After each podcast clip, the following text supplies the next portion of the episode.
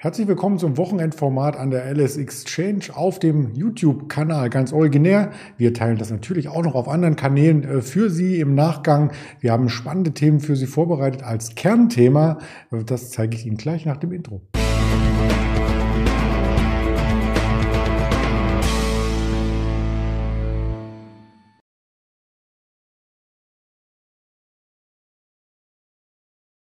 Es geht natürlich auch um die Woche der Notenbanken. Die FED hatten wir in dieser Woche bereits mit ihrer Zinssatzentscheidung, die keine war. Also es wurden an den Zinsen, es wurde an den Zinsen nichts geändert. Nächste Woche die EZB. Vielleicht bringt das einen neuen Schwung rein. Und als Kernthema haben wir uns die Rates angeschaut. Ich hoffe, ich habe es richtig ausgesprochen. Das werden wir dann gleich mit unserem Händler Schara klären, den ich später zuschalte. Zuvor natürlich den Blick auf die Gesamtwoche. Was hat sich ereignet? Insbesondere beim DAX war die Volatilität groß geschrieben. Wir starteten ja noch bei knapp 15.600 Punkten, hatten danach am Montag ja einen regelrechten Ausverkauf gesehen, waren sogar nachbörslich unter der 14.900. Per Xetra Schluss hat die 15.000 gehalten. Auch am Folgetag hat die 15.000 per Schlusskurs gehalten, war einmal kurz unter Boden. Danach ging es sehr dynamisch nach oben im Vorfeld der US-Notenbank-Sitzung FED. Da wurde erwartet, dass Jerome Paul hier seine Guideline für das Gesamtjahr vorstellt. Hat er auch getan. Es sollen vier Zinsanhebungen kommen.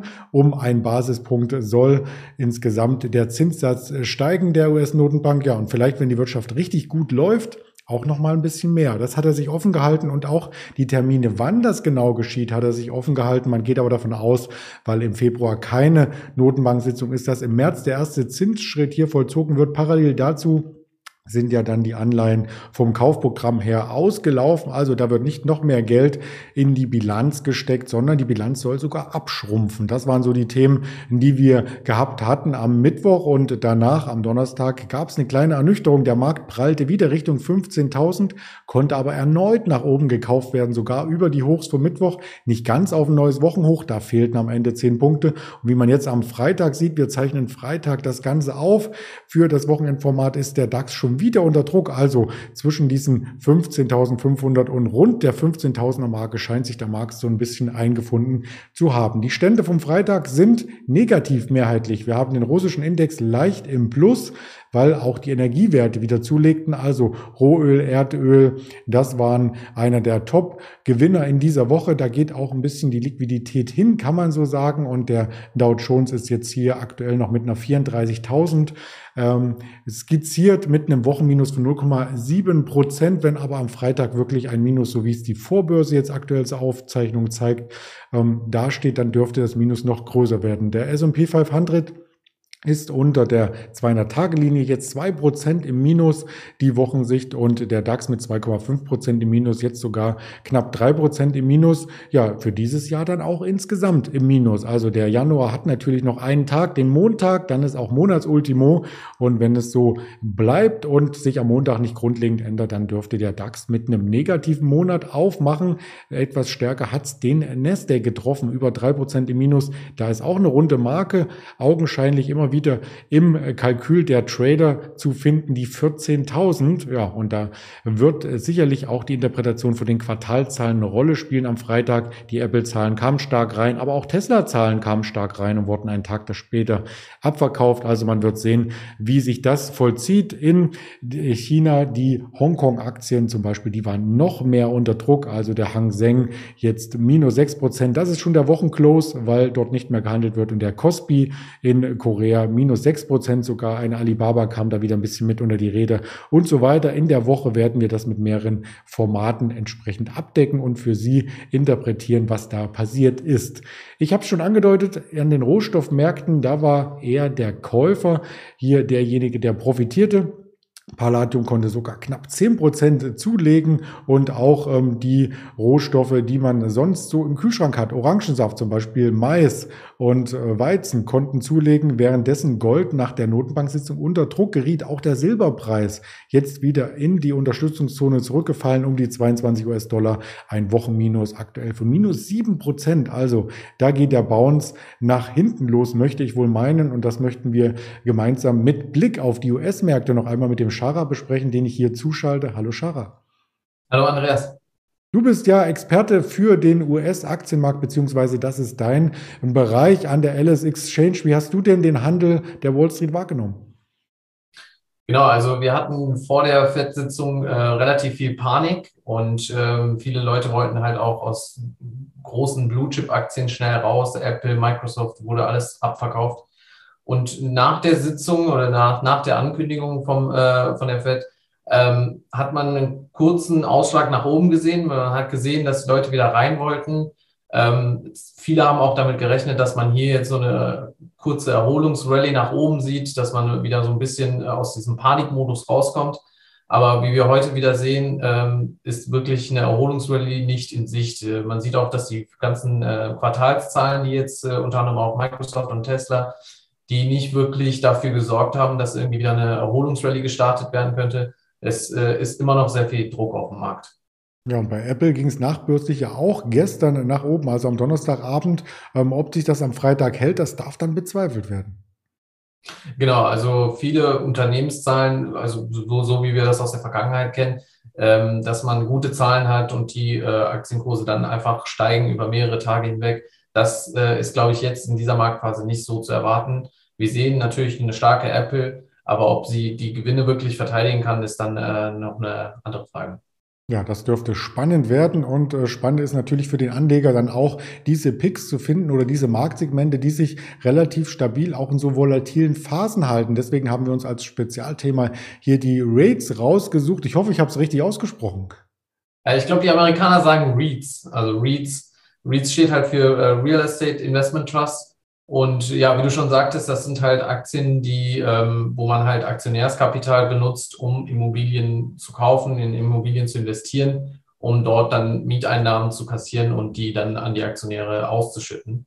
Und äh, wie du schon sagtest, gerade in so einer Marktphase sehen sich viele Investoren natürlich nach einem sicheren Hafen, nach Werten, die nicht so volatil sind äh, wie viele Tech-Werte jetzt. Und äh, da sind natürlich diese REITs ähm, sehr interessant gerade weil die ähm, für Leute, die halt in äh, Immobilien investieren wollen, aber nicht jetzt wirklich sich auf eine bestimmte Immobilie festlegen wollen, ähm, für die könnte das interessant sein, in solche REITs zu investieren, weil man da halt halt auch die Möglichkeit hat, in mehrere Immobilien oder in diese Firma zu investieren, die halt in mehreren Immobilien halt äh, investiert. Und das Interessante an diesem Konstrukt ist ja auch, dass die Gewinne, glaube ich, dort vollständig ausgeschüttet werden müssen. Genau, äh, diese REIT, also REIT-Aktien, die genießen äh, diesen Steuervorteil, sie zahlen keine Steuern auf äh, ihre Einnahmen, unterliegen halt aber dieser Ausschüttungspflicht. Das, ich glaube, das sind knapp 90 Prozent, dass sie die an die Investoren ausschütten müssen, die dann wiederum quasi auf diese Dividenden dann ihre Steuern dann äh, an den Staat äh, äh, zahlen müssen. Und äh, genau, das äh, sorgt natürlich dafür, dass diese Gewinne konstant ausgeschüttet werden, wenn man halt diese Cashflows hat wie, wie das oft halt bei Immobilien ist, dass man äh, die dann äh, ausgeschüttet bekommt. Und gerade für Investoren, die jetzt ähm, nach defensiven Werten suchen, die halt ähm, auch etwas ausschütten, wo man halt quasi so ein passives Einkommen hat, ähm, sind diese REITs halt interessant, weil die halt, ähm, wie wir auch später sehen werden, teilweise monatlich oder halt quartalsweise ähm, ihre Dividenden ausschütten. Ja, das wollte ich gerade sagen. Es gibt auch den regelmäßigen Fluss von Kapital dann zurück an den Anleger. Lass uns gleich mal starten. Drei hast du mitgebracht. Die erste oder den ersten Read, der sehr, sehr spannend. Der investiert nämlich langfristig und die Rede ist da von WP Carry. Was machen die da genau?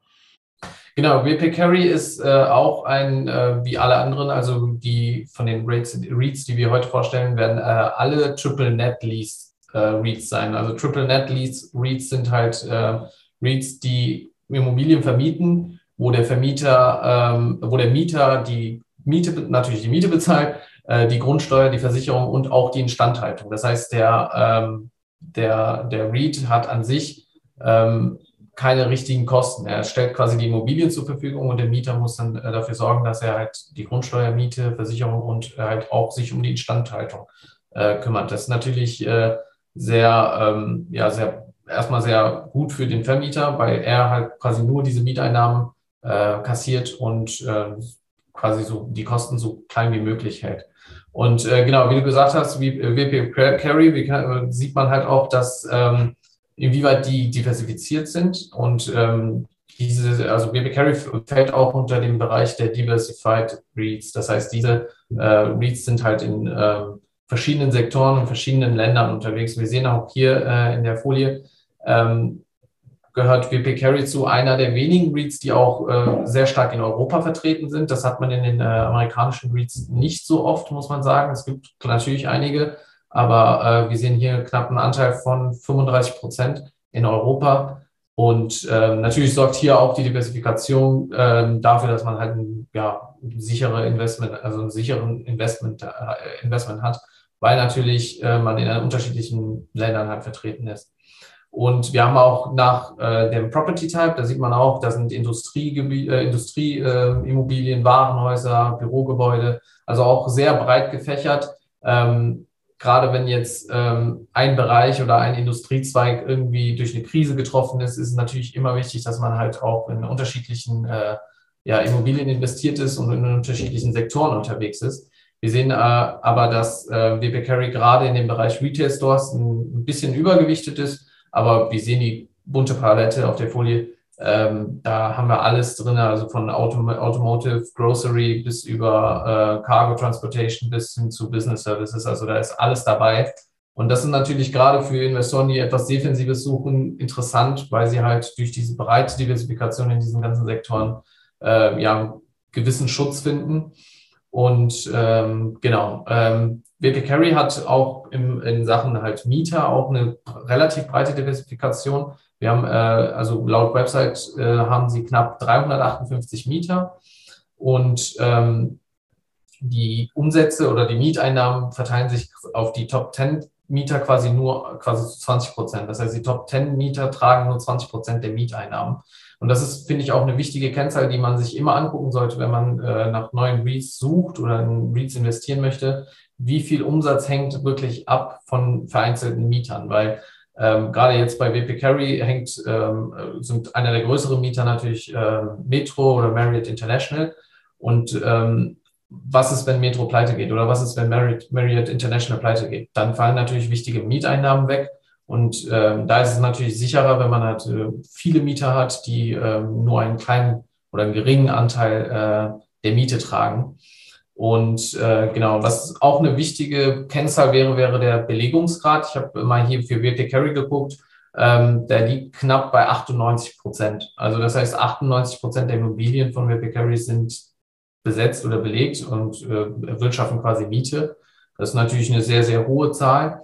Ähm, gerade aber in ähm, Markt- oder Marktzyklen, wo wir oder Wirtschaftszyklen, wo wir halt ähm, ja nicht so ein krasses Wachstum haben, wird man natürlich auch dann sehen, dass die Belegungsgrade äh, etwas zurückgehen. Da wird man wahrscheinlich irgendwie 60 oder 70 Prozent sehen.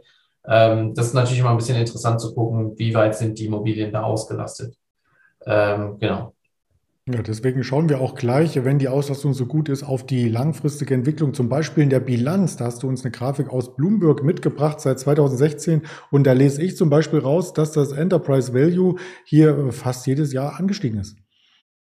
Genau, das äh, liegt natürlich auch äh, zum Teil da, dass die Marktkapitalisierung, also der Kurs äh, gestiegen ist. Wir haben, glaube ich, BP Carry aktuell bei 68 Euro. Ähm, wenn man sich mal den Chart anguckt, ähm, hoch war 84 Euro und das Corona-Tief bei 41 Euro. Und äh, diese, das Corona-Tief wurde quasi noch gar nicht so richtig, ähm, da hat man noch gar nicht die komplette Erholung. Also hier hat man vielleicht noch äh, eine gute Einstiegsmöglichkeit. Ähm, Genau, an den Financials, was ich immer ganz interessant finde, ist zu gucken, ähm, also das FFO per Share, das ist äh, Funds from Operation pro Aktie. Also Funds from Operations ist halt quasi die Mieteinnahme. Also äh, es ist schwierig immer bei REITs sich mit ähm, dem KGV zu beschäftigen, weil es gibt ja nicht wirklich diese Gewinne, äh, weil wie die, also wegen der Besteuer Besteuerungsthematik, die ich äh, ganz am Anfang erwähnt habe. Äh, deswegen guckt man gerne auf, auf die FFOs, also die Funds from Operations.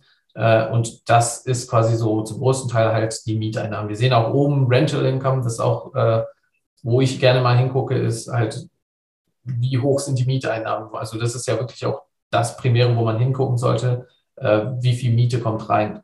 Und äh, wir sehen halt bei WP Carry, äh, das ist ziemlich, also wir haben 2016 knapp 755 Millionen an Mieteinnahmen, konstant gewachsen. 2017 hat man einen kurzen äh, äh, kurzen Rückschlag gehabt, aber wir sind mittlerweile in 2021 bei 1,2 Milliarden äh, an äh, Mieteinnahmen. Und äh, was ich auch interessant finde, ist zu sehen, dass 2020, wo ja diese Pandemie angefangen hat und viele Läden zugemacht haben oder viele Immobilien nicht mehr genutzt wurden oder Mieten einfach nicht bezahlt wurden, ähm, sieht man, dass äh, WP Carry sich relativ gut noch gehalten hat mit 1,2 Milliarden Mieteinnahmen äh, 1,1 Milliarden Mieteinnahmen. Und ähm, das finde ich ist ein guter Indikator auch äh, zu sehen, okay, wie gut kann sich so, eine, äh, so ein Unternehmen durch so eine Krisephase halt äh, navigieren.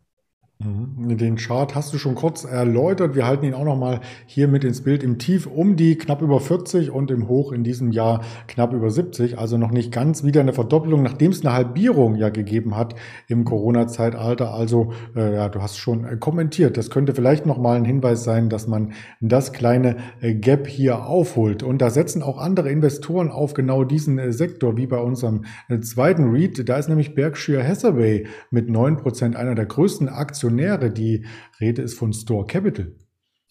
Genau, Store Capital ist äh, quasi der Buffett Rate, äh, REIT.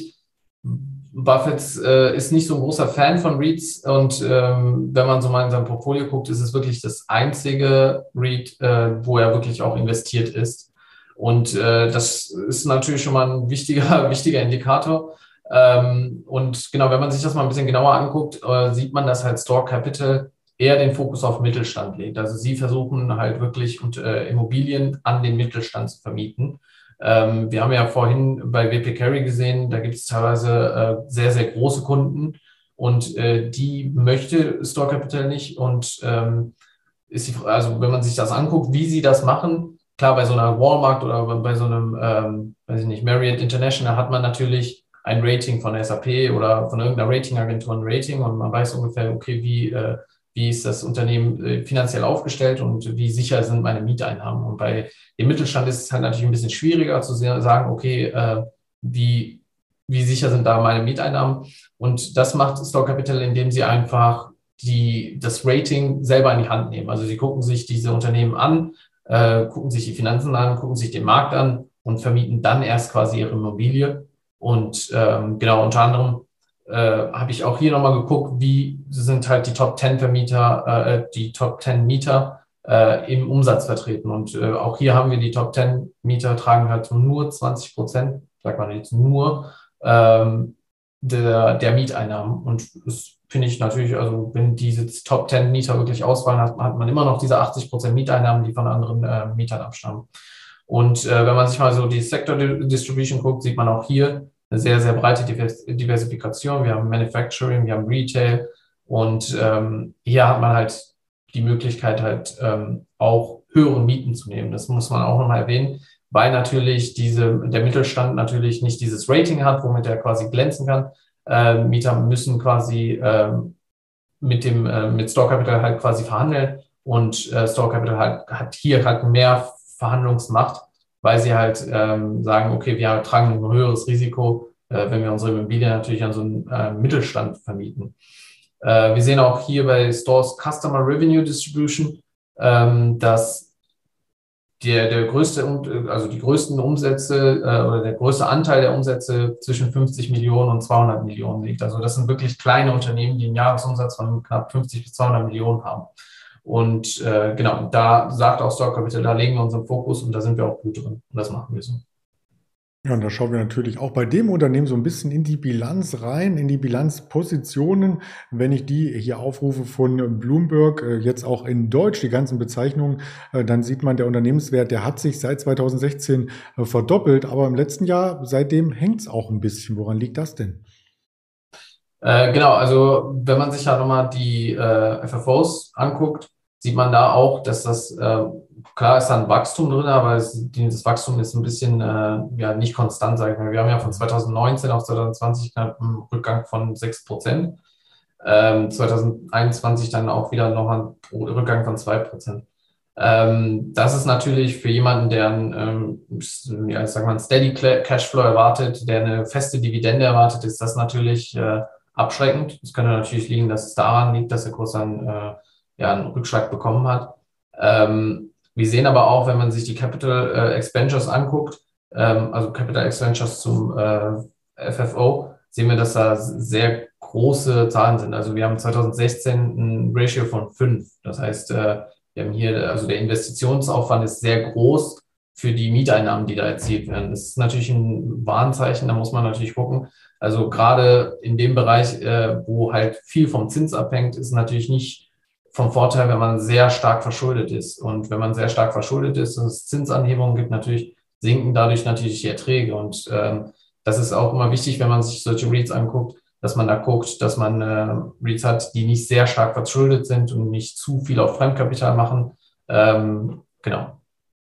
Deswegen sieht man auch an der jüngsten Kursentwicklung, die wir hier einblenden, dass es gerade in den letzten Tagen nach unten ging, seit die FED angekündigt hat, die Zinsen anzuheben.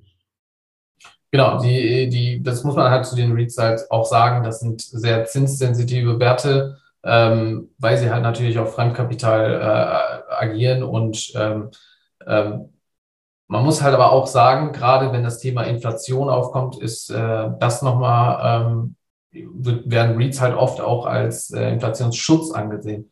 Woran liegt das? Es liegt ganz einfach daran, dass äh, viele dieser REITs Mietverträge schließen, wo natürlich äh, kleine ähm, Mietan äh, Mieterhöhungen schon vertraglich festgehalten sind. Das heißt, dass man sagt, okay, ähm, das und das ist die Miete und die wird jedes Jahr, jedes Jahr um zwei Prozent erhöht.